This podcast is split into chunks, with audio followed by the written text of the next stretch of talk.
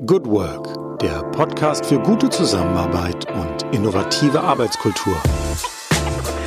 Herzlich willkommen im Podcast Good Work, dem Podcast für gute Zusammenarbeit und für zukunftsfähige Arbeitskultur. Mein Name ist Julie Jankowski und ich begrüße euch ganz herzlich in unserer neuen Reihe Good Work Features.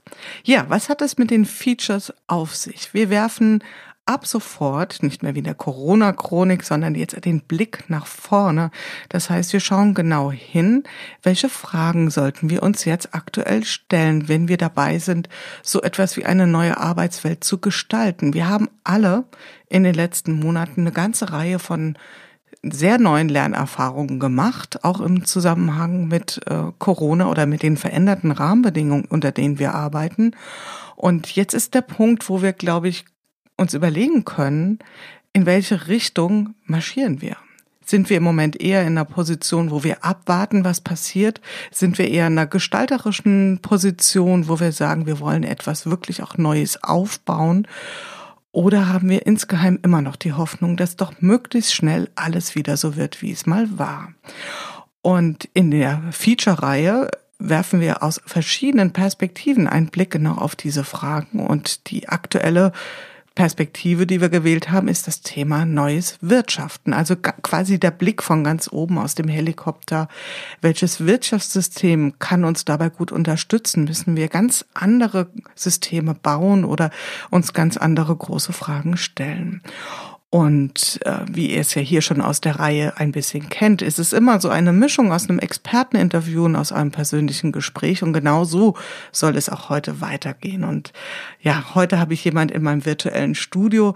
Das ist tatsächlich wieder mal so ein, so ein jemand aus der Kategorie Lieblingsgast. Also ich habe mich sehr gefreut, als er gesagt hat, er ist gerne dabei. Er kommt auch hier aus Wiesbaden, hat eine ganze Menge zu erzählen, denn er hat ein eigenes Unternehmen. Ich erzähle auch genau gleich, wer es ist und was er tut. Und wir werden uns heute mit dem großen Schlagwort, was man derzeit ja sehr oft hört, des Gemeinwohls unterhalten. Und äh, ich begrüße heute Michael Volkmar. Hallo, lieber Michael. Du bist Gründer, Geschäftsführer der Agentur Scholz und Volkmar. Scholz und Volkmar ist eine Agentur für digitale Markenführung hier in Wiesbaden. Erstmal meine ganz persönliche Frage an dich. Wie geht's dir heute? Wie bist du heute in den Tag gestartet? Man darf das kaum sagen, du, mir geht's richtig gut. Ich habe heute den letzten Tag einer achtwöchigen Auszeit und bin heute mit lang ausschlafen in den Tag gestartet, habe dann eine, eine Vorlesung noch mit angehört. Das ist eine andere Geschichte ähm, in Dresden beim Maschinenbau, so nebenbei beim Frühstücken. Und äh, bin jetzt erst am Abend in die Firma gekommen, um mit dir das Interview zu führen. Ja, wunderbar. Und wie fühlt es sich an nach acht Wochen? Also ich meine, du bist vor acht Wochen war ja noch gefühlt wieder so einiges möglich. Jetzt sind wir wieder in so einem Art Lockdown. Du, das war äh, tatsächlich damals fast alles möglich. Ich habe äh, einen großen Wunsch erfüllt und bin mit dem Fahrrad einmal quer durch die Alpen gefahren. Das war so mein großer Traum. Äh, einmal von Kempten, da wo mein Sohn wohnt, quer durch bis nach Venedig. Und ähm, das äh, war alles noch zu Zeiten, wo man zumindest durch Südtirol, Italien gut fahren konnte, Österreich und so weiter. Und ähm, wo es auch noch schön warm war und wo Venedig äh, fast, fast keine Touristen gab. Ähm, von daher ist es jetzt alles tatsächlich ein bisschen abstrakt und, und weit weg schon wieder. Hm. Und ich glaube, das ist ja auch so ein Punkt. Also ich gerade Venedig ist so eine Stadt, äh, habe ich dieses Jahr ganz oft gehört. Also wenn man nach Venedig will, dann bitte dieses Jahr oder in, nach Rom. Und ich glaube, du hast da wirklich die goldene Stunde abgepasst, um äh, die Stadt in einem ganz besonderen Zauber zu erleben, oder? Also alle erzählen das. Ich kann es gar nicht erzählen, äh, sagen, weil ich das letzte Mal, glaube ich, als kleiner Bub in Venedig war. Aber tatsächlich, wenn man in den Dogenpalast reinging, was ich probiert habe, habe ich mich gewundert. Ich dachte, die hätten zu, aber die hatten offen. Es war nur wirklich niemand, niemand an der Schlange oder an der Kasse. Und du bist einfach reinspaziert, hast irgendwie 20 Euro bezahlt und warst dann mehr oder weniger allein in diesen riesigen Gemäuern und Gefängnissen und, und Sälen und kriegst den ganzen Wahnsinn halt auch mit, gell? Wie, wie schön die Stadt ist und wie gleichzeitig der, man, man sieht das ja in vielen geschlossenen Geschäften und Andenkenläden, äh, was das normalerweise für ein Rummel sein muss. Also das ist so zweierlei. Man freut sich über die Lehre und gleichzeitig schüttelt es einen ein bisschen, dass die sich alle wünschen, dass wieder alles so ist wie früher. Ähm, das ist, glaube ich, gerade in Venedig nochmal ein ganz besonderer Ort, wo man das erfahren kann. Hm, ja, ich glaube, die Stadt, die atmet jetzt so ein bisschen eine Erleichterung aus, aber auch gleichzeitig beim Ausatmen wird auch schon wieder die Luft angehalten und so, weil das ist natürlich auch nicht die Perspektive, mit der die Stadt irgendwie gut langfristig klarkommen wird. Ja, ja. ja. Und, ähm, ich meine, da, da sieht man ja auch, also das ist ja tatsächlich eine der Städte, die sich diesem Overtourism, und das geht ja schon fast in unsere inhaltliche Richtung, sehr ja. verschrieben hat und ähm, jetzt mit den Folgen irgendwie auch stark zu kämpfen hat. Ja, ja. ja. Also man, man wundert sich auch, gell? da siehst du nicht wenig Familien, wenig, also du siehst viele ältere Leute, du siehst auch viele leere Häuser, viele Häuser, die, wenn man so ein bisschen in die, die äh, kleineren äh, Inselchen da rüber wandert, dann sieht man wirklich so viele zerfallene Häuser auch, die anscheinend sich das, wo sich wirtschaftlich nicht trägt, die wieder herzurichten. Ähm, also es ist schon wirklich beides. Äh, der Zerfall, der, den man so sieht, äh, mhm. und gleichzeitig die Schönheit, die unfassbare Schönheit. Also man kann es echt nur empfehlen, mhm. sich die Stadt anzuschauen. Es gibt halt tatsächlich auch nichts, was so ist wie Venedig. Also das gibt's nur einmal in der Form, ja. Wahrscheinlich, ja. Und dein, dein Ritt durch die Alpen hat, ähm, hat sich das dann so angefühlt, wie du dir das vorgestellt hast? Also du hast gesagt, es war ein lang gehegter Wunsch und äh, war es dann auch so tatsächlich so, wie du dachtest? Ja, ziemlich. Also wir sind in einer kleinen Gruppe losgefahren, muss man dazu sagen. Am Anfang war mein Sohn und sein Cousin und mein Schwager dabei. Und dann sind wir die erste Woche so bis zum Gardasee in, in, einer, in einer kleinen Gruppe gefahren und immer so aufs gerade Wohl abends was gesucht. Und ähm, dann bin ich, weil es gar so schön war, noch eine Weile geblieben in der Ecke, habe ein bisschen so ein paar Berge noch gemacht. Und irgendwann bin ich dann, also ab da, die letzte Woche alleine gefahren. Und du kommst dann in so einen wunderbaren Zustand, und, und genießt wirklich jeden Tag die Natur. Und hast, also als ich dann am Rückweg im Zug gesessen bin, da entwickelst du Sehnsüchte, wieder aufs Fahrrad zu steigen. Und muss, dazu muss man sagen, ich bin echt kein großer Fahrradfahrer. Also alle meine Freunde, die haben ein bisschen gespunzelt. Äh, einer meiner Freunde hier um die Ecke, Stefan Lauhoff, der hat mich noch ganz mitleidig einen Tag vorher angeschaut und hat mir noch schnell ein anderes Fahrrad unter den Sattel geschoben, äh, unter den Po geschoben, äh, weil er sagte, mit dem Fahrrad kannst du nicht fahren, du brauchst was anderes. Also ich, ich habe das gar nicht so großartig geplant im Sinne von Material und so weiter und kann auch nur jedem empfehlen, das kann man wunderbar machen. Das ist äh, nicht sehr, wenn man es langsam macht, ist es nicht sehr anstrengend. Mhm. Ja, es klingt ja auf jeden Fall nicht nach einer Reise, wo man möglichst schnell irgendwo hinkommen will, sondern wo es wirklich um ja, um, um, um die Reise an sich geht, ja, um das genau. Erleben genau. der Natur und der Veränderung. Und genau. ja, wunderbar. Aber heute hast du erstmal ausgeschlafen. Kein genau. Morgenritual oder Nix, das gar nichts. Ich war in letzter Zeit war ich also jetzt einfach auch viel laufen. Das mache ich das. Ich bin einfach gerne in, in der Natur, im Wald. Mhm. Und also äh, das mache ich schon ziemlich regelmäßig und habe es jetzt in den letzten Wochen einfach verstärkt gemacht und habe den wunderbaren Herbst genossen. Mhm. Und äh, aber heute war erstmal alles zu Hause. Muss, muss ja auch mal sein, wenn man eine schöne Wohnung hat und äh, dann genießt man die eh viel zu selten, wenn man den ganzen Tag im Büro rumhängt. Hm.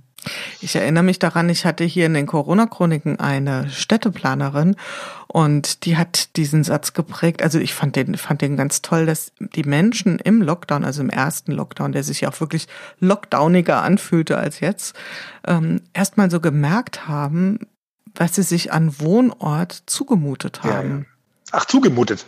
Ja, negativ. Sich, ja, also äh, zugemutet, das kann ja, ja, klingt erstmal negativ, aber das Erleben, was heißt es eigentlich, in so einer Wohnung zu leben oder in so einem Haus, das haben wir ja, glaube ich, jetzt erst so richtig gemerkt, weil ansonsten war es ja eigentlich so, dass viele ihr Haus haben, teuer äh, abbezahlen oder ihre Wohnung mit teuren Mieten mhm. und letzten Endes haben ja tagsüber die Wohnungen hm, verwaist auf ihre Bewohner gewartet. Ja, Jetzt ja. ist es eher andersrum. Jetzt warten die schönen oder mehr oder weniger schönen Büros ja. verweist auf die Mitarbeiter. Ja? Tatsächlich, tatsächlich. Stimmt beides, was du sagst. Also auch gerade die ersten Wochenenden erinnere ich mich noch, als ich dann, äh, also ich wohne in so einem im Rheinkauffviertel hier in Wiesbaden in so einem Mehrparteienhaus und äh, ich kenne tatsächlich nicht alle, muss ich zugeben. Und habe irgendwann vorgenommen, mein altes damals Fahrrad zu reparieren, saß im Hof, habe dann ein Fahrrad repariert und irgendwie kam dann Nachbar für Nachbar, kam vorbei, die ich dann so lose kannte, dann haben ach, wenn du schon dabei bist, könntest du noch das und das machen und also so Jugendliche auch bei mir und so. Und ich habe an diesem Wochenende dieses ganze Haus kennengelernt, einfach nur, weil ich im Hof gesessen bin und am Schluss nicht mal meins ganz fertig repariert habe. Also, also war echt eine schöne Erfahrung, auch die, nähere, um, die wirklich nahe Umgebung nochmal anders wahrzunehmen. Ich habe es am Anfang an moderiert und wollte dich schon fast verwickeln und dann haben wir erst einmal die Schleife gemacht, wie bist du gestartet in den Tag, weil das finde ich auch eine ganz wichtige Frage, äh, die wir auch wirklich hier allen 100 Gästen in der Corona-Chronik und auch künftig wird die jeder äh, zu hören bekommen. Aber jetzt erst nochmal, magst du gern noch mal ein bisschen was vorstellen oder, oder erzählen über Scholz und Volkmar, über die Agentur oder auch ganz persönlich über dich? Ja, oh Gott, also ich fange am besten, glaube ich, einfacher mal über Scholz und Volkmar an. Ähm, ich bin eigentlich gelernter Fotograf und habe in Wiesbaden hier nochmal Design studiert, weil ich eigentlich Fotografie weitermachen wollte. Die hatten hier ein relativ gutes Fotostudio. Deswegen bin ich schlussendlich hier bei Kommunikationsdesign in Wiesbaden gelandet und ähm, bin aber dann quasi vom rechten Fotografenweg abgekommen und äh, mit dem ja klassischen Kommunikationsdesign, mit speziell digitalem Design auch hängen geblieben und habe mich dann mit Annette Scholz damals direkt nach dem Studium also wirklich sehr sehr ungeplant selbstständig gemacht, äh, einfach weil es sich so ergeben hatte. Wir hatten eine, eine Diplomarbeit gemacht, ein, ein, eine Musik-CD-ROM, das darf man gar nicht mal laut sagen heutzutage, äh, für einen Altrocker, Udo Lindenberg, äh, in Hamburg. Und ähm, ach, längere Geschichte. Und irgendwie ist dann eine Agentur auf uns aufmerksam geworden, hat gemeint, konnte er nicht auch für uns was machen. Und dann haben wir den ersten Autokunden quasi an der Backe gehabt. Mhm. Und da ist quasi aus dem Zufall raus, äh, ist dann ein Job draußen entstanden, also nach dem Diplom.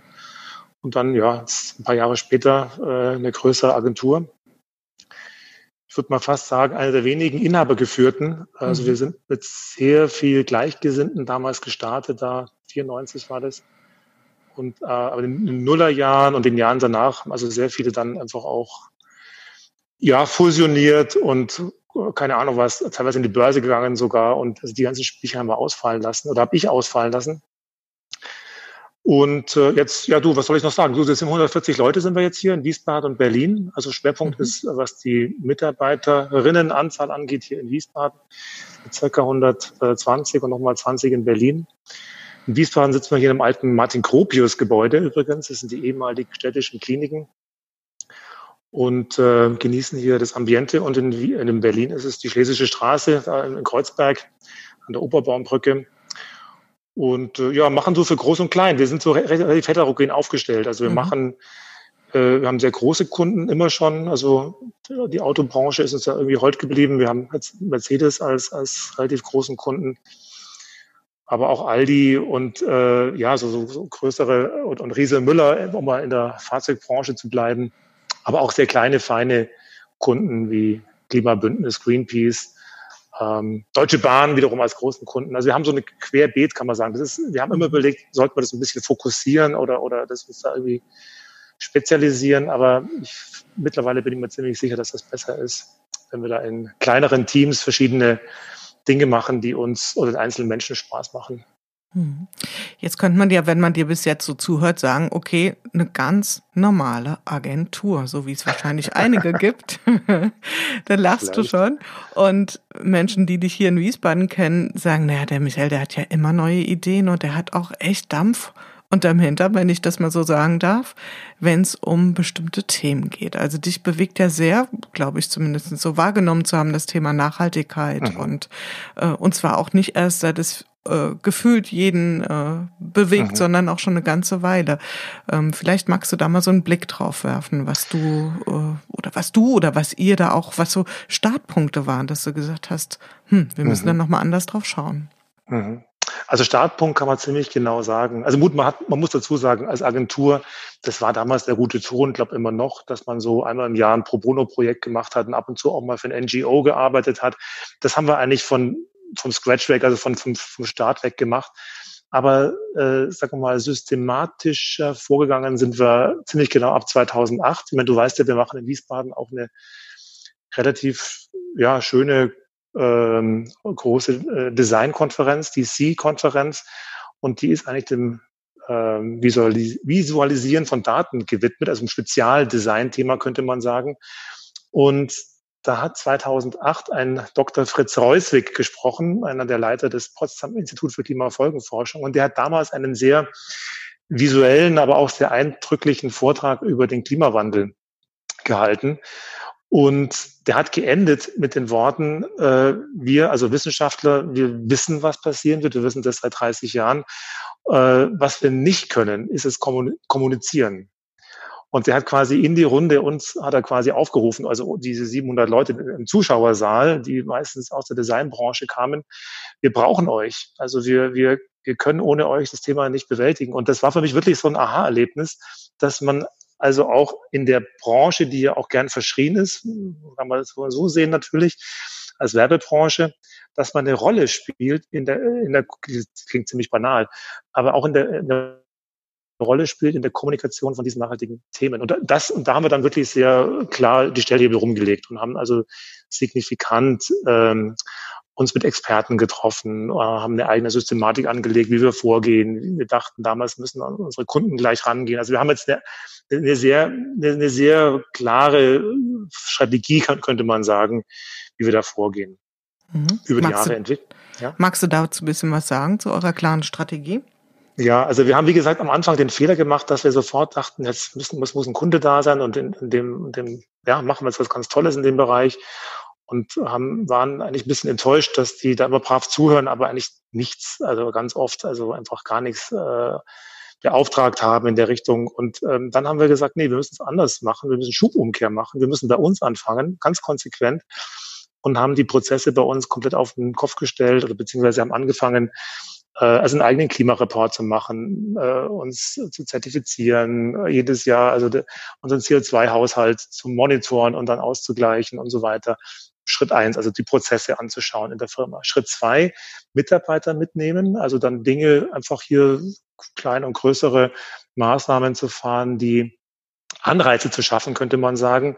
Also wir haben irgendwann ange, äh, angefangen, das PET-Flaschen, abgefüllte Sprudelwasser abzuschaffen und einfach das gute Wiesbadener Leitungswasser zu trinken und haben das Ganze dann auch flankiert mit ach, eigenen Flaschen und in jedem neuen Konferenzbereich gibt es eigene kleine Brunnen, wo man sich dann so ein bisschen auch, wo man nicht als blöde Waschbecken in der Küche gehen muss, sondern eben, wo man dann so an einem Brunnen das Wasser zapft und haben eine eigene Systematik daraus gemacht. Oder zum Beispiel bekommt heute noch jeder Mitarbeiter einen Tag Urlaub, wenn er so und so, also in 80 Mal mit dem Fahrrad äh, über Jahr, Jahr über ein Fahrrad in die Firma fährt. So, so kleine, so kleine Anreize könnte man sagen. Das war Schritt zwei und, und der Schritt drei ist dann, das war für mich tatsächlich eine Sache, die wollte ich partout eigentlich nicht. Ich, wir hatten also ganz tolle Kunden überall in Deutschland. Wir hatten aber ganz wenig bewusst eigentlich wenig jetzt hier regional in der, in der regionalen Politik eigentlich mitgemischt. Und da hatte ich damals gesagt, also wenn wir das mit Nachhaltigkeit ernst meinen, dann müssen wir lokal handeln. Und lokal handeln heißt also, dass wir uns dann einfach auch äh, mit den Themen beschäftigen, hier in der Stadt, im Land. Und haben dann angefangen, uns regional äh, dann zu engagieren, auf verschiedenen Ebenen, mit der Firma, aber auch persönlich. Und äh, dann erst Schritt vier, äh, dass wir dann uns fit gefühlt haben mit diesen ganzen Themen, mit den Währungen, CO2 zum Beispiel, dass wir dann an die an die Kunden rangehen und es mal so nebenbei fallen lassen. Und, und siehe da, dass die Rechnung geht tatsächlich auf. Also man kann das, hat wirklich sehr, sehr lang gedauert, das muss man auch sagen. Das ist zwölf Jahre her, dass wir da angefangen haben mit diesem systematischeren Vorgehen. Aber tatsächlich merken wir jetzt nicht nur, dass Kunden jetzt anklopfen und sagen, Mensch, jetzt, jetzt geht's bei uns los, brauchen wir das und das, sondern dass auch Mitarbeiter zu uns kommen und sagen, hey, cool, was ihr macht, äh, will ich mit dabei sein. Mhm. Bevor wir zu Kunden und Mitarbeitern kommen, weil da schließen sich oder bei mir poppen da ganz schnell ein paar Fragen auf, würde ich gerne mit dir nochmal an den Punkt 2008 zurückgehen. Wenn du da vielleicht mal dich zurückerinnerst, wie es so in dir aussah. Also ich stelle mir das so vor, du saßt im, im, im Plenum und dann war der Professor auf der Bühne und hat diesen sehr anschaulichen Vortrag gehalten und hat gesagt, aber wir bekommen es nicht hin. Ja, also wir haben zwar die wissenschaftliche Erkenntnisse, aber wir brauchen eine Darstellungsform. Mhm. Und wenn sowas ausgesprochen wird, da kann man ja sagen, ja gut, müsste mal jemand machen, oder ich kann das als unmittelbare Botschaft oder Aufforderung für mich verstehen. Und da gibt's ja jetzt ähm, verschiedene Möglichkeiten. Also kannst du dich erinnern, ob du diese Aufforderung so mehr aus deinem Fachverständnis raus dir diesen Ball gegriffen hast, so weil dich die Aufgabe gereizt hat? Oder hat dieser Mensch in dem Moment etwas ausgesprochen, was schon ganz lang in dir eh als Wahrheit irgendwie oder als vielleicht sogar ein bisschen schlechtes Gewissen unterwegs war? Ja, nicht schlechtes Gewissen, das kann man glaube ich nicht sagen, aber was in mir geschlummert hat und was ich auch schon oft quasi in die Agentur reinzubringen versucht habe. Also man muss mhm. fairerweise sagen, ich bin damals so ein bisschen auch intern immer angeeckt an bestimmten Stellen. Das war dann immer so eine Spezialnische vom Chef, das, das darf er sich irgendwie gönnen, das, äh, aber äh, go away, wenn es wenn es in die eigentlichen, was ich Projekte und Kunden und so weiter geht. Also es ist, klingt ein bisschen absurd, was meine eigene mhm. Firma ist, aber natürlich ist man als einigermaßen sensibler Chef. Auch kann man nicht alles durchdrücken und so. Aber ich habe echt gemerkt, da komme ich an meine Grenzen äh, und kann nicht mehr dem System da reindrücken. Also wir hatten ja, wie gesagt, an Weihnachten immer dann so Pro Bono-Projekte gemacht und die arteten wirklich aus. Das waren große Sachen.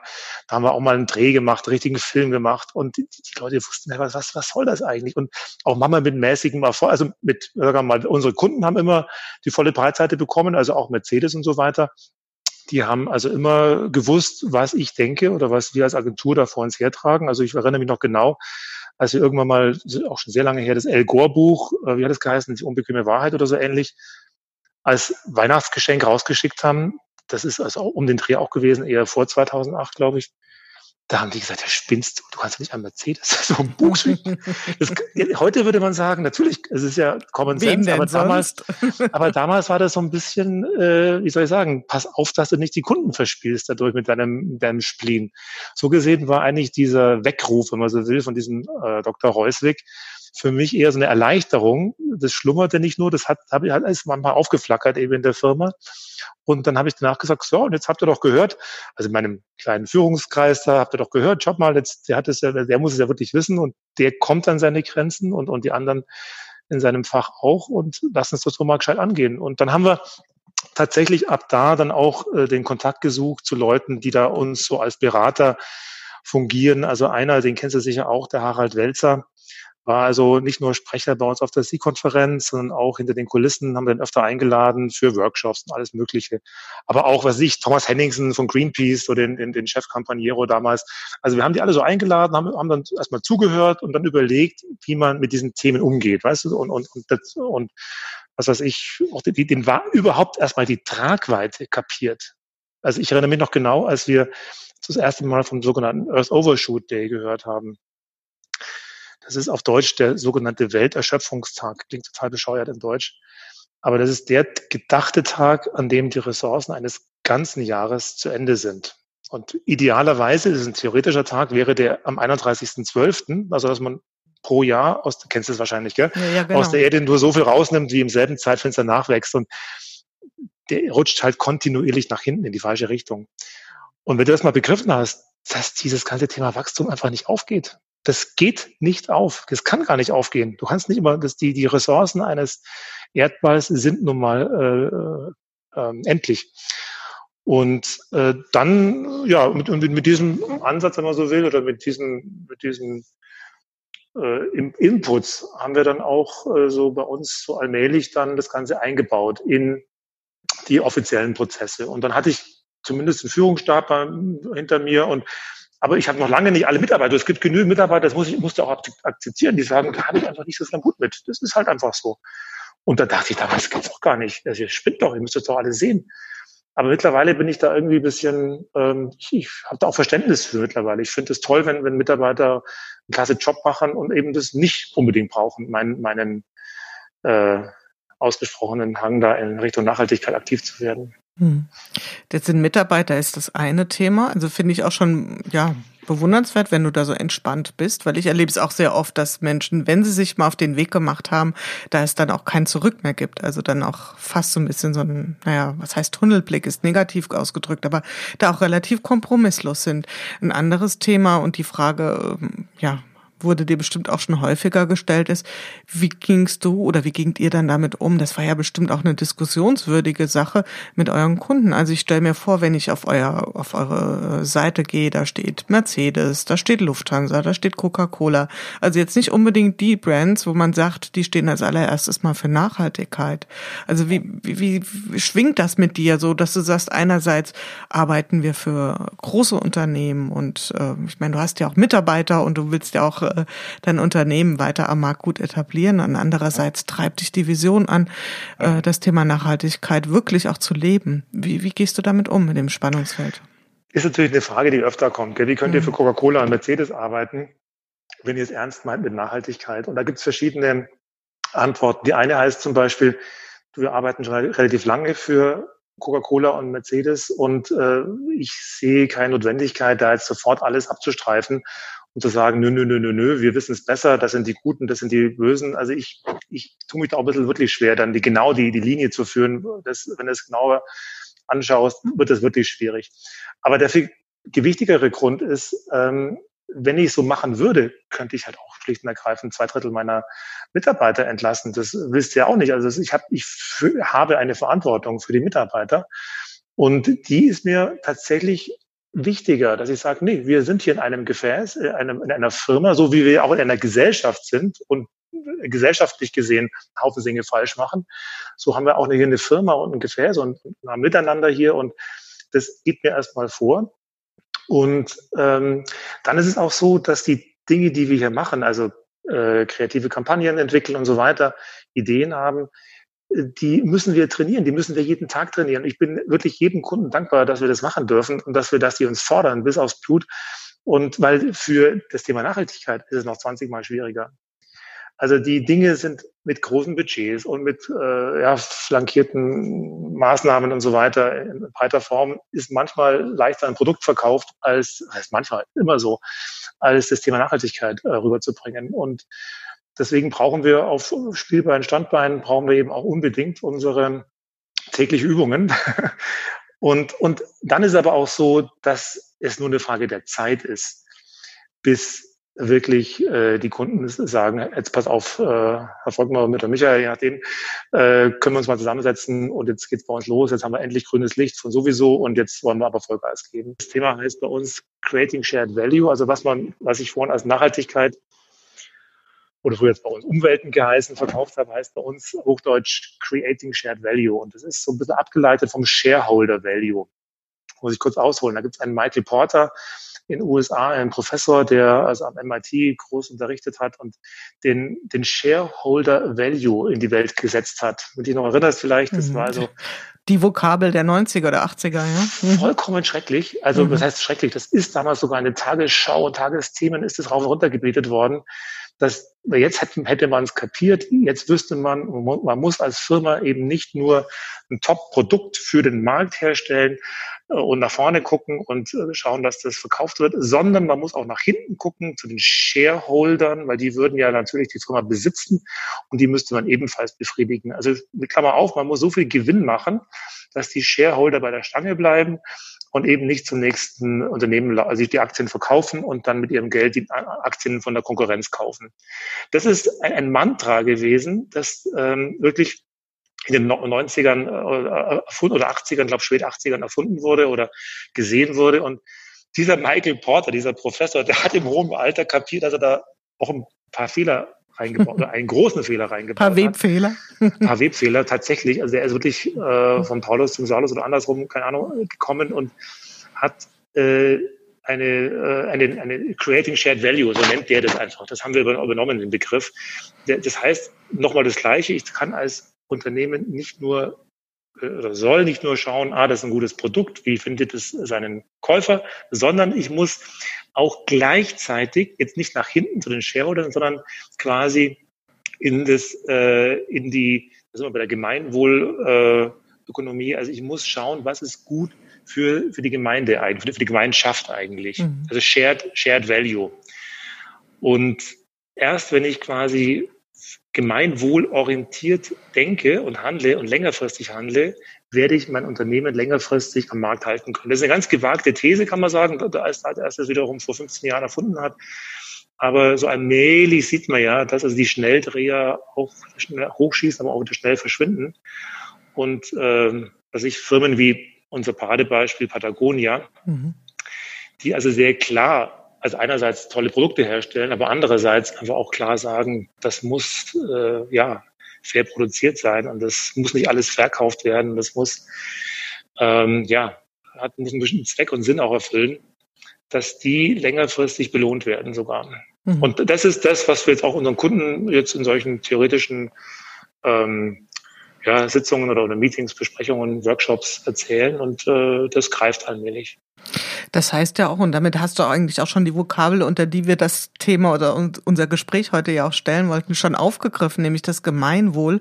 Und das umfasst ja mehr als in Anführungszeichen nur das Thema Nachhaltigkeit, ja, was ja auch äh, vielleicht magst du da noch mal ein bisschen präzisen Blick drauf haben. Wie wie füllt ihr dieses Wort Gemeinwohl mit mit Leben bei euch in der Agentur? Also wir haben mittlerweile ähm, neben dem Projektgeschäft auch Produkte.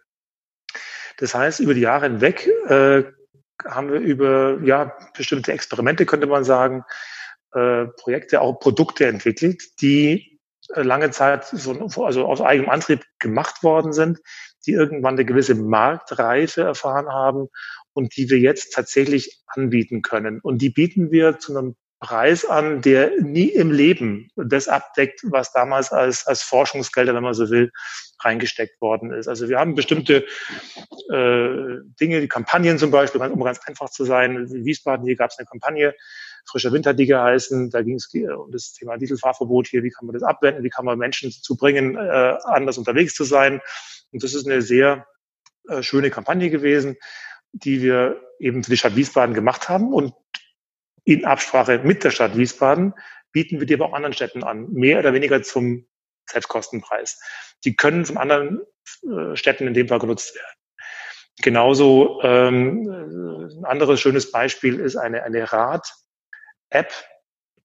Also Wiesbaden ähm, gehört ja zu den fahrradunfreundlichsten Städten Deutschlands. Und äh, früher war das so, dass sich die Politiker gesagt haben, warum soll ich eigentlich überhaupt was ändern äh, an der Fahrradinfrastruktur, wenn ja eh keiner fährt?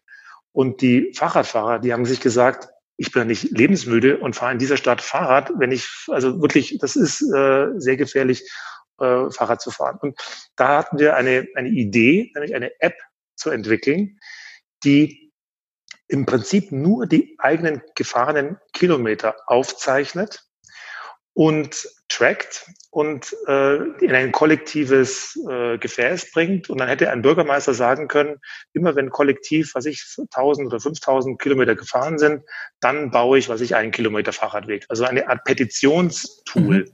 Eine erfahrene äh, im, im Sinne des Wortes erfahrene Petition. Ja. Genau, eine erfahrene Petition.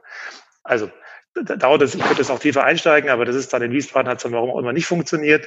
Hätte heute mit Sicherheit andere äh, Vorzeichen als damals. Dann haben wir es in Linz, das hat dann einen Preis gewonnen auf der Ars Electronica und da haben wir dann in Linz eben in Österreich das erstmalig ausprobiert, äh, dass quasi kollektiv geradelt wurde, dann wurden Meilensteine festgesetzt und jetzt kommt der Gag, dass man quasi mit den gesammelten Kilometern individuell auch zum Beispiel manchen Kneipen ein Bier günstiger bekommen hat. Oder einen Fahrradservice günstiger oder eine Pommes äh, umsonst. Und also man konnte mit Kilometern bezahlen. Und diese App, die haben wir jetzt vor einem Jahr nochmal der Deutschen Bahn gezeigt, im Rahmen eines Nachhaltigkeitsprojektes, Zukunftsbahnhof hat es geheißen, und haben es in Ahrensburg bei Hamburg ausprobiert. Und siehe da, das hat eingeschlagen wie eine Bombe. Und jetzt sind wir gerade mit der Deutschen Bahn drauf und dran, diese App tatsächlich in äh, nicht nur einer weiteren, sondern in sehr vielen Städte auszurollen. Und du kannst also mit Kilometern in diesen Städten, mit Fahrradkilometern bezahlen. Du kannst auch Tickets günstiger kriegen bei der Deutschen Bahn. Und für die ist es natürlich praktisch, weil sie natürlich auch die Pendler, die Fahrradpendler als, als Kunden gewinnen wollen. Und das sind so Dinge, die wir als Produkte entwickelt haben. Und jetzt ist vielleicht, jetzt kommen wir ein bisschen vom Gemeinwohl weg. Das ist kein klassisches äh, sagen Gemeinwohl-Beispiel, aber wo wir, äh, sagen wir mal, ein anderes Interesse daran haben. Ja? Also das, ähm, die Themen weiterzuentwickeln. Wenn wir nochmal zurückkommen zum Thema Gemeinwohl, es gibt ja tatsächlich auch die Initiative oder die Bewegung der Gemeinwohlökonomie, ähm, die auch Zertifizierung ausspricht, beziehungsweise auch angeschlossene Unternehmen hat. Ich glaube, ihr seid gehört nicht dazu.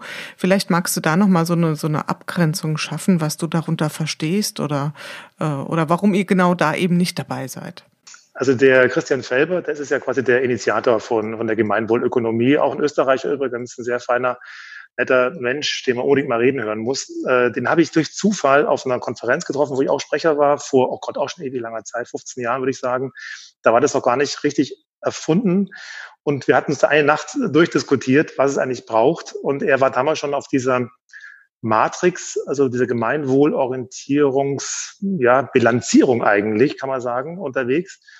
Und ähm, ich habe damals eigentlich auch schon ja, gedacht und gesagt, dass viele der Dinge wir eigentlich machen, dafür bräuchte ich keine Bilanzierung. Äh, wir, wir machen das eigenem Interesse und äh, deswegen ist mir der Aufwand schlicht und ergreifend, also auch, auch aus heutiger Sicht, diese Matrix eigentlich äh, zu viel. Also wir machen sehr viel im Bereich Nachhaltigkeit, auch über den Prozessen, was ich ja vorhin gesagt habe. Wir machen jedes Jahr unseren Klimareport. Und ähm, aber der, der Aufwand an sich ist mir eigentlich zu viel. Ich, also ich gucke eher ein bisschen woanders hin, wenn ich an, an Gemeinwohl denke. Also ich, ich engagiere mich da ein bisschen in eine andere Richtung. Aber ich finde, was er da macht, ist, ist grandios. Und, und wenn das dann wirklich so weit führt, dass ähm, also die Idee ist ja dahinter, dass wer Gemeinwohl ökonomisch bilanziert, weniger Steuern bezahlt. Das muss man ja dazu sagen eigentlich. Und wenn das so ist, dann ist das natürlich die Bombe, dann bin ich der allererste, der das macht, äh, wenn das quasi auch noch so ein bisschen belohnt wird in, in den Kulissen. Ähm, an dem arbeitet er. Bis dahin ist das natürlich noch eine ordentliche Ochserei, bis er das politisch quasi so installiert hat. Ähm, und bis dahin fahren wir einfach andere, andere größere Programme, die, die mir jetzt momentan wichtiger sind. Das ist, ich habe ja vorhin schon gesagt, wir, wir reizen unser System immer ziemlich aus, also monetär übrigens auch. Also wir einen sehr großen Anteil an Gewinnen, manchmal auch, sehr, auch zu viel, geht in Richtung Nachhaltigkeit. Und dann gebe ich es lieber in Projekte, wo ich dann auch noch ein bisschen schneller sehe, äh, also was sich daraus ergibt. Wenn ich das jetzt mal zusammenfasse, dann hört sich ja das so an, dass es also ein Schlüssel, um Dinge wirksam auf die Strecke zu bringen, ja daran liegen kann, auch gewisse Anreizsysteme zu bauen. Also ich sag mal, sowohl bei der Gemeinwohlökonomie, was du beschrieben hast, ist ein Anreizsystem mit integriert, bei dem, was ihr entwickelt habt, bei der Ratewende auch. Glaubst du, dass es diese, ich sag mal, Incentivierung des Guten braucht für ein Umdenken? Ich glaube schon. Ich glaube ziemlich klar, dass es das geben muss. Ähm, so, so, es geht in beide Richtungen. Also wenn Fleisch immer günstiger wird, dann brauchst du dich nicht zu wundern, dass Leute das, das günstige Fleisch kaufen. Das ist ja auch eine Art von Incentivierung. Und in die andere Richtung muss es ebenfalls gehen. Also ich bin da eigentlich ziemlicher Verfechter von diesen, also man, man muss Anreize schaffen. Und die müssen vom Staat kommen.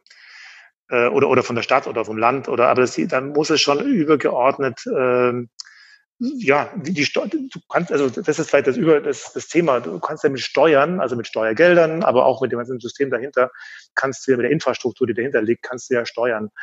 Und äh, aus meiner persönlichen Sicht ist es wichtig, dass ein, ein Land oder dass ein Staat die Hoheit hat über seine Infrastrukturen, also über seine gemeinwohlorientierten äh, Mittel, wenn man so will, und äh, das heißt, dass, was weiß ich, Versorgung im Sinne von Strom, Wasser, aber Infrastruktur, Straßen, Schulen, Bildung, allgemein Krankenwesen, Krankenhäuser, was du willst, dass die eigentlich nicht privatisiert gehören. Und dass du mit denen steuern können musst, ausbalancieren können musst. Und äh, so gesehen glaube ich, dass das wäre so ein bisschen mein, mein Ansatz, wo ich, wo ich, wenn ich an die Politik denke oder wenn ich, wenn ich bei der IHK sitze oder sowas, dann sind das die Themen, die mich da interessieren. Ähm, dass es so eine, eine Ausbalancierung ist zwischen dem, was individuell als Firma, als, als Mensch äh, Notwendigkeiten sind, Egoismen sind, äh, auch ganz positiv gesprochen, äh, ausbalanciert mit Dingen, die für die Gemeinschaft äh, sind, fürs Kollektiv.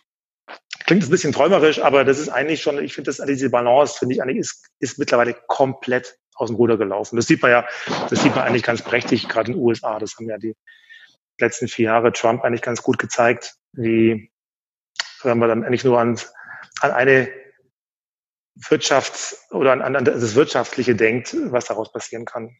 Hm. Wenn ich jetzt mal so deinen Weg ähm, so ein bisschen zusammenfasse, also über von einem zunächst mal eher, sagen wir mal, ästhetischen ähm, Blickwinkel in dein Berufsleben gestartet und sicherlich schon, wahrscheinlich mit einer feinstofflichen Betrachtung der größeren Zusammenhänge, bist du ähm, mit dem Thema Nachhaltigkeit sehr in Berührung gekommen. Das schwingt jetzt höher. Gemeinwohl hat natürlich ganz große Auswirkungen auf dein Unternehmen gehabt oder so wie du dein Unternehmen mit deinen Mitarbeitern gemeinsam, mit deinen Kollegen gestaltest. Und letzten Endes führt es dich ja dann mehr oder weniger zwangsläufig auch in die Politik.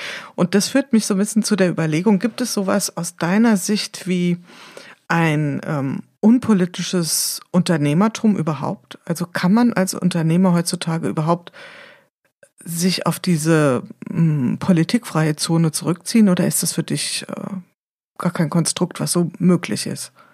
Ja, witzig, dass du so rumfragst. Gell? Also ich, äh, als, ich, als wir angefangen haben mit dem Thema Nachhaltigkeit, da war mir ziemlich schnell klar, dass meine persönlichen Interessen die Firma, über die Firma zu Kunden gespielt werden und dass ich meine Firma quasi missbrauche, wenn du so willst, oder, oder gebrauche, um meine Überzeugungen und damit auch meine politischen Überzeugungen rüberzubringen. Und äh, das war eigentlich damals überhaupt nicht üblich. Also das war, das war damals nicht schick oder das wollte man und sollte man nicht machen. Und da haben wir oft drüber gesprochen, dass, dass es vielleicht zu übergriffig ist, dass der Mitarbeiter oder, oder Kunden anders denken könnten und so weiter.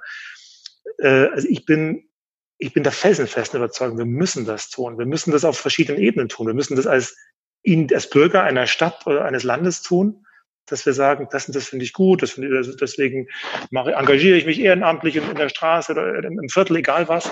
Wir müssen das als Firma tun und sagen, das und das finde ich richtig, das finde ich falsch.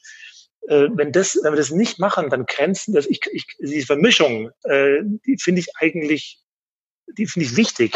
Also ich könnte, ich könnte es, diese saubere Trennung, das wäre für mich artifiziell. Das ist auch, sind irgendwie zwei Masken, die man dann so aufhat.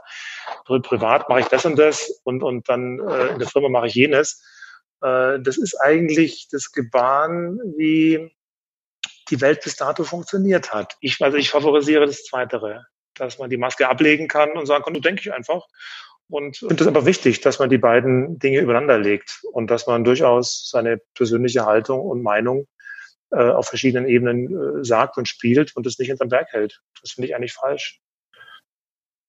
Würde sich aus, aus, der, aus, der, aus der Welt kommen wir halt auch ein bisschen. Ja, würde sich ja auch für dich wahrscheinlich äh, nicht, nicht gerade sehr authentisch anfühlen. Also ein Stück weit, wie du es auch sagst, mit den zwei Masken, dann wärst du immer wie in zwei Welten äh, unterwegs. Und mhm.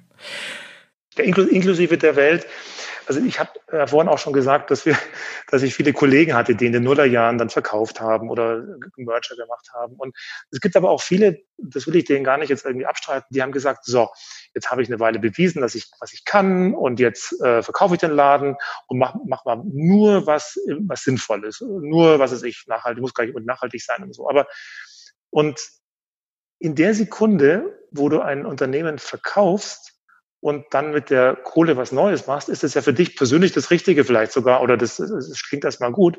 Aber das System, das alte System, die alte Firma, die gibt's ja noch. Es gibt die Menschen noch, es gibt die Kunden, die Beziehungen, all die Sachen noch.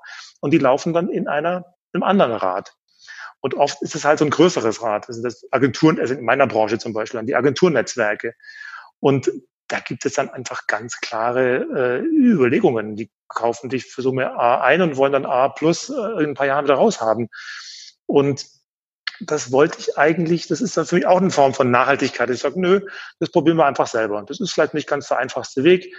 Äh, und wir, ich kann persönlich bestimmte Sachen mir nicht leisten. Ich fühle mich trotzdem sehr, sehr glücklich und, und, und auch ja, reich, wenn man so will. Aber es reicht einfach und, und ich investiere das, äh, was wir haben, in, in diese Themen. Wenn wir jetzt mal auf unser, ja, ist ja auch ein Anlass oder ein, ein Ursprung, warum wir überhaupt äh, hier in den Good Work Features sprechen, ist das Thema ja Corona. Inwieweit hat das auf, wenn wir jetzt so Themen rausnehmen wie Gemeinwohl, inwieweit hat das auf dich äh, oder aus deiner Perspektive einen Impact gehabt? Also hat das das Thema eher noch dringlicher gemacht oder sind das zwei völlig konträre Welten oder zwei völlig separate Welten? Oder würdest du sogar sagen, dass unter dem Einfluss von Corona das so viel absorbiert hat, äh, dass man sich jetzt um diese wirklich dringenden Themen überhaupt nicht äh, kümmert aktuell? Was wäre so deine Wahrnehmung? Ja, das ist die Gefahr dabei, gell, dass man vor lauter, wie, wie kommt die Wirtschaft wieder in Schwung und wie, wie, wie fängt das normale Leben wieder an, dass man dann die Themen, von denen wir gerade reden, Gemeinwohl, Nachhaltigkeit, dass die unter die Räder kommen. Ich glaube es aber nicht.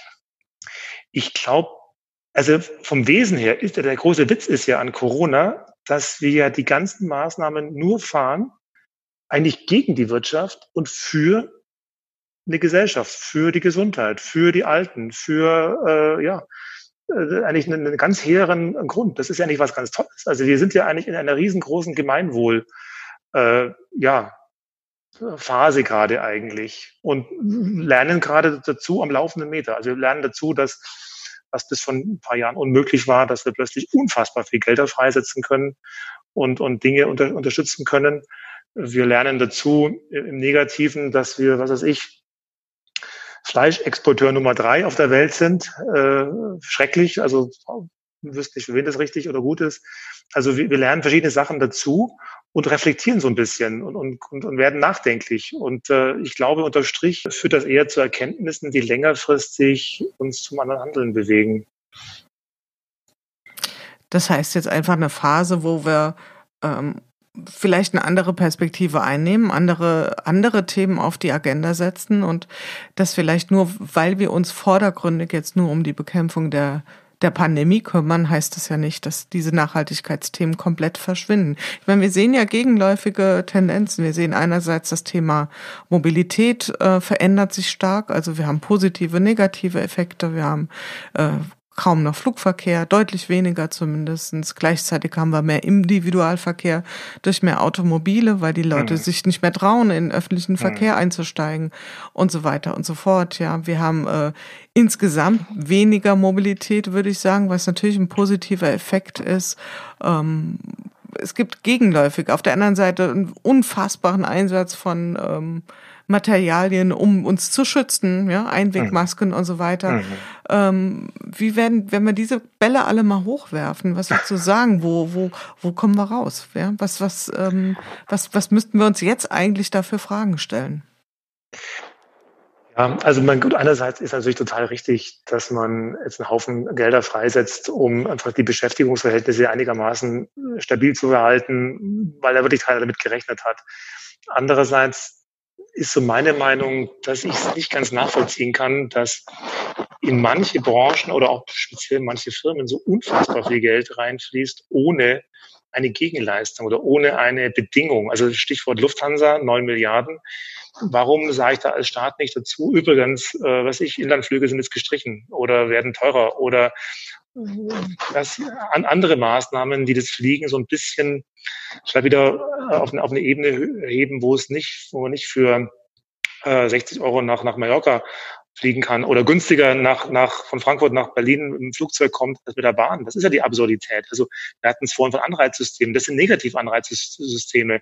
Also das ist nun mal, du kannst ja keinen Vorwurf draus machen, dass er ins Flugzeug steigt, wenn es schneller und günstiger ist, nach, nach Berlin zu fliegen. Und in der Sekunde, wo ich 9000 Millionen Euro äh, in eine einzige Firma reinstecke, müsste ich als Staat dazu sagen, übrigens, jetzt äh, ist aber mal, machen wir ein paar Dinge anders. Das heißt, die Gelder sollten eigentlich aus meiner Sicht, wenn sie nicht zur unmittelbaren Erhaltung von Arbeitsplätzen dienen, sollten sie längerfristig so angelegt sein, dass die Nachhaltigkeit auf alle Fälle eine große Rolle spielt. Wir wissen alle, was wir vor uns haben. Wir wollen als, als Land klimaneutral werden, absehbarer Zeit. Wie eben, wem man zuhört, der weiß, das ist noch ganz ein langer, steiniger Weg bis dahin. Da muss noch ganz viel investiert werden. Jetzt könnte man es machen. Ich habe ja vorhin die, die, auch die, die Fleischindustrie angeschnitten. Wusste ja keiner, dass wir da jetzt plötzlich Export äh, Nummer, Weltmeister Nummer drei sind. Und da kann man ja nicht mal mehr sagen, das ist gut für die Arbeitsplätze. Ich meine, jetzt wissen wir ja auch, hat man vorher auch schon gewusst, aber jetzt wissen wir, unter welchen Bedingungen da Leute aus, was ist Rumänien, da arbeiten müssen wie die Tiere gehalten werden, wie viel Antibiotikum gespritzt werden, wie die Böden äh, versauern und, und, und äh, mit Chemikalien und Antibiotikum und äh, Folge sogen werden. Also wo, wo du hinschaust, ist es eigentlich ein System, was es doch auf gar keinen Fall wert ist, weiter zu betreiben.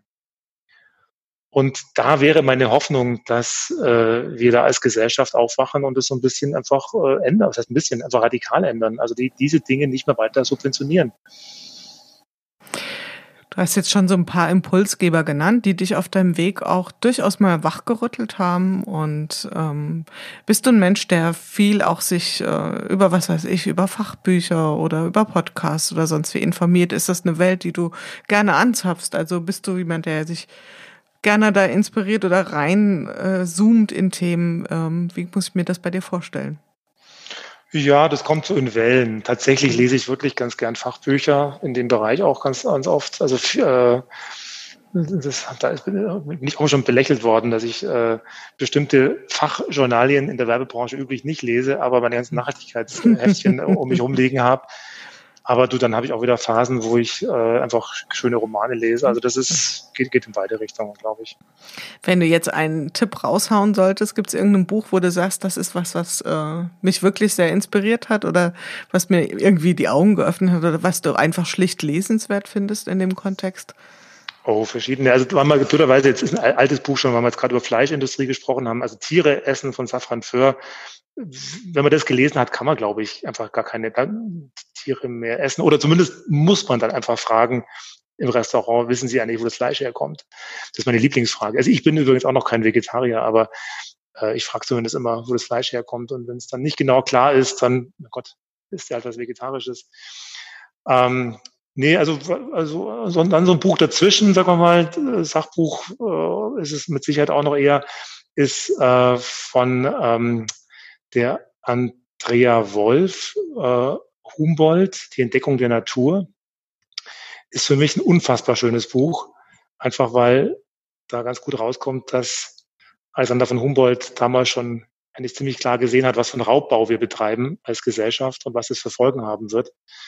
Und gleichzeitig vermittelt es die Freude an der Natur, Übrigens auch apropos US-amerikanische Präsidenten, also da trifft er also damals auch Präsidenten in den USA, die einfach mehr Lust haben auf Flora und Fauna und äh, als ans Staatslenken und die irgendwelche Saatgüter aus, aus Italien ausschmuggeln und sowas. Also das ist ein schönes Buch zum Beispiel. Das ist so eine. Du und dann aber, was ich gerade gern lese, ist, ist Hermann Hesse. Ähm, alle möglichen Romane. Äh, das sind ja auch solche Bücher, die man äh, oft als junger Mensch schon mal gelesen hat und die man dann immer wieder genau. zur Hand nimmt und äh, witzigerweise beim zweiten, dritten Mal lesen äh, ganz andere Facetten entdeckt. Das für ist sich. es genau. Das mhm. ist es. Mhm. Dass ja. man sagt, hm, ist mir das damals eigentlich schon so klar gewesen? Und das funktioniert übrigens auch bei Kinderbüchern. Also ich kenne nicht wenige Menschen, die jetzt auch noch mal Momo lesen oder äh, sowas in der Art und, und sagen, hm, habe ich ja, das damals auch, wirklich schon verstanden? Naja.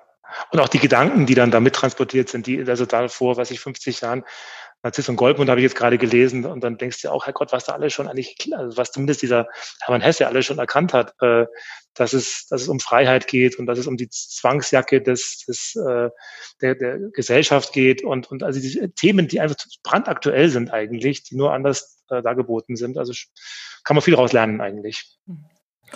Wenn wir jetzt mal so einen dicken Strich drunter machen ähm, und, und einfach mal gucken, was so das Jahr 2020 für dich bedeutet hat, jetzt durch die Veränderungen, die, die wir durch Corona auch erlebt haben, würdest du sagen, du hast dich, du persönlich in deiner, in deinem Menschsein, aber du auch äh, als Unternehmer deutlich weiterentwickelt oder fandst du, das war eher ein Jahr, wo du sagst, hm, ich kann es noch nicht so richtig bewerten. Ähm, was eigentlich so in der, in der großen Kiste für mich drin war.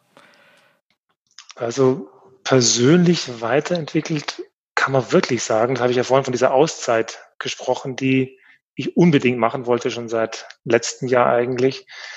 Da ist meine Lebenspartnerin gestorben und, und das war einfach der, der Wunsch, einfach mal raus aus dem System für eine längere Zeit. Und äh, das hatte ich ja vorhin schon ein bisschen geschildert, was es da im Kopf eigentlich auslöst. Äh, von daher kann ich das schon sagen. Das ist dann so indirekt, hat es vielleicht was mit Corona zu tun, als mehr, dass ich einfach mal acht Wochen nicht in meinem System funktionieren musste. Und wenn ich ans System Scholzen-Volkmar denke, ähm, dann würde ich eher sagen, ist noch nicht ganz entschieden, wo das hinführt. Ich, ich stelle gute Sachen fest, die hast du, glaube ich, auch schon öfter in deinem Podcast alle besprochen, was, wie schnell man mit digitalen Medien alles mögliche äh, Meetings steuern und ma machen kann. Aber es bricht bei mir, also ich sehe, dass auch ein Großteil der, der Kultur wegbricht eigentlich, dieses Miteinander. Und Scholz Volkmann hat zwar einen großen Hang, was ich zum Thema Nachhaltigkeit, aber auch das Miteinander, die, die Arbeitskultur, das ist auch, ein, da haben wir, glaube ich, ein schönes, was, was Schönes erreicht. Und da merke ich an manchen Stellen, dass Mitarbeiter da, ähm, ja, ihnen was wirklich Essentielles fehlt. Also nicht nur in dem Arbeiten, kreativer Output, ich glaube, das, das hängt auch sehr viel mit Treffen und informellen Gesprächen miteinander, aber insbesondere einfach das, das Zwischenmenschliche. Und das, da hoffe ich ganz ehrlich, dass wir das, dass wir die Biege kriegen dass das wieder, weil du hast ja auch von diesen leeren Räumen gesprochen. Mhm. Tatsächlich haben wir wunderschöne Räume in diesen ehemaligen mhm. städtischen Kliniken. Absolut, ja. In Wiesbaden, mhm. auch in Berlin sind sie recht schön, die Räume. Und die, die verweisen natürlich. Und der Abstand könnte hier gut eingehalten werden. Aber natürlich verstehst du auch die Mitarbeiter, die sagen, komm, ich bleibe jetzt zu Hause, habe einen Anfahrtsweg nicht und äh, setzt mich da keiner Gefahr aus. Also wir haben 20, 30 Prozent sind hier, aber es ist ein Großteil einfach auch zu Hause. Und da, da, fehlt, da fehlt mir persönlich fehlt da was, tatsächlich. Mhm. Ich glaube, da dürfen wir alle zusammen ganz gut auf uns aufpassen, denn ähm, dass nicht so was Beliebiges da reinkommt, ja, weil du hast es ja gerade schon gesagt, ihr habt sehr viel getan für eure ganz spezifische oder ganz besondere Unternehmenskultur und die wird vielleicht nicht mehr so stark spürbar, wenn ich einfach äh, an meinem häuslichen äh, Esstisch das Laptop aufklapp und irgendwo im Hintergrund hm. steht Scholz und Volkmar. Ja, das, hm. das überträgt sich dann vielleicht nicht so stark. Ja, auch wenn ja, ich mit den Kollegen weiterhin zusammenarbeite, aber es, ist, es macht einen Unterschied. Ja, ja. Also ich meine, das geht ja in beide Richtungen. Es wird ja immer der, unsere Branche auch, wird ja dann auch immer äh, vorgeworfen, dass man sich dann zu sehr mit der, mit der Firma identifiziert und zu sehr in die Projekte reinhängt und zu sehr die, die Life-Work-Balance in die falsche Richtung kippt und so weiter. Das kann ich als, ich bin ja da als Chef befangen, ich kann das immer gar nicht so richtig äh, beurteilen, ehrlich gesagt. Aber das ist natürlich richtig, dass man sich manchmal extrem ja, lange und tief und bis in die Nächte, Nächte hinein mit, mit äh, Projekten beschäftigt und dieses Innehalten, was es dann so eine längere Strecke jetzt auch hat, das ist schon auch gut natürlich, gell? dass man hinterfragt, was tue ich eigentlich? Und das ist ja, also wir haben auch Kündigungen hier bei uns, wo du denkst, das gibt's doch gar nicht. Die sind so lange bei uns, hätte ich nie im Leben gedacht, ähm, dass die Person jetzt sagt, nee, ich probiere jetzt noch was Neues aus. Und dann denkt man sich, holla, holla, holla.